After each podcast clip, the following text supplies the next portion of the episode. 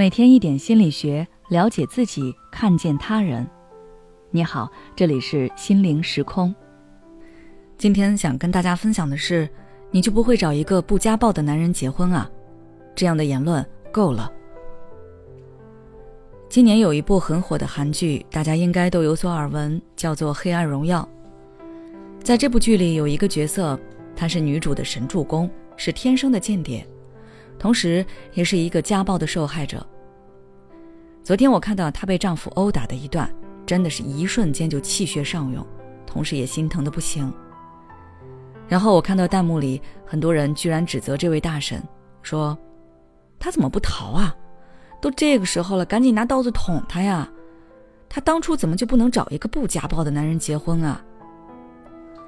还有的人在吵架，一个说：“女人就是力量弱。”一个说：“请不要说女人力量弱，这会给大家带来刻板印象。”我相信他们很多人并不是真的想要指责大神，只是不明白为什么大神只能被动挨打。这可能也是在听这个节目的你的一个迷思。今天我就来告诉你。原因一：识别难。就如标题所述，有一些人存在着一种天真的残忍。这个男人是你自己要嫁的。你就不会选一个不家暴的男人呢？但是你在婚前真的能完全看穿一个人吗？如果是这样，那怎么还会有那么多夫妻婚后因为性格不合而分开呢？性格不合不也应该是婚前就发现的吗？事实上，我们在关系完全确定前都会伪装自己，家暴男当然也会。他在婚前不会动手，在婚后刚开始可能也会隐藏。直到他确定这个女人被自己掌控了，比如他们有了孩子，他才会暴露出真面目。所以这样的指责是没有道理的，是在受害者的身上又加了一道伤，好像变成这一切都是他自身的问题，是他识人不清，是他没有做好准备。请大家以后不要再这样说了。原因二：反抗难。一些人说都被打成这样了。怎么还不动手跟他搏命啊？这样的话，在我看来属于站着说话不腰疼。你被人打过吗？或者你受过伤吗？我自己膝盖磕到桌角都要缓半天，那一瞬间是真的能体验到什么叫浑身力气都被抽走了。当一个女人被打到遍体鳞伤，要求她去反抗一个身高力量都远强于自己的男性，这个要求会不会过分了呢？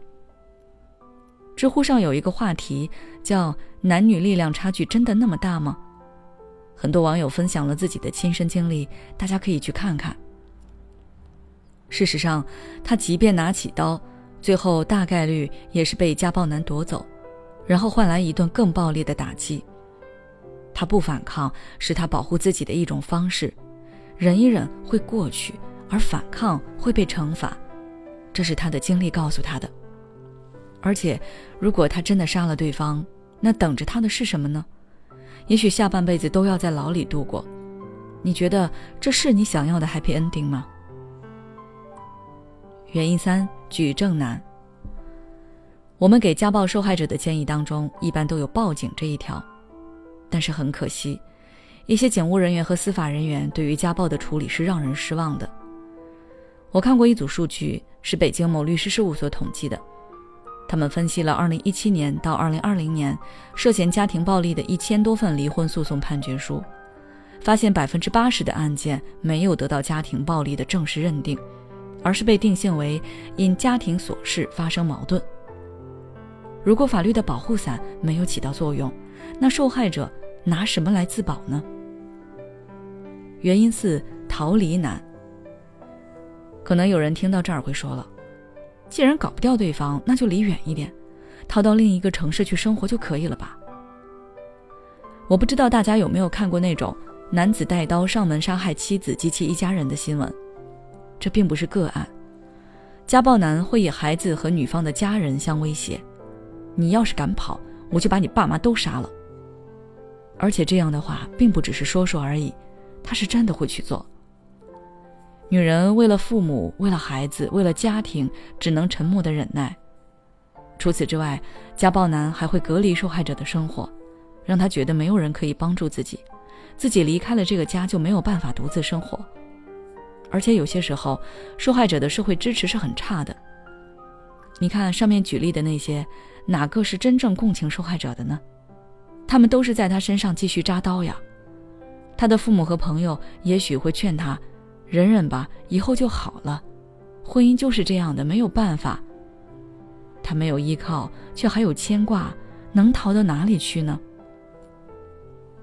我们没有经历他的痛苦，那就不要说那种在伤口撒盐的话了。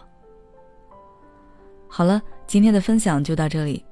如果你还想要了解更多相关内容的话，可以关注我们的微信公众号“心灵时空”，后台回复“家暴”就可以了。也许此刻的你正感到迷茫，不知道接下来的事业方向该怎么走；也许此刻的你正深陷痛苦，父母和家庭的压力都在你身上，你感觉不堪重负，身心俱疲的你，应该让自己休息一下。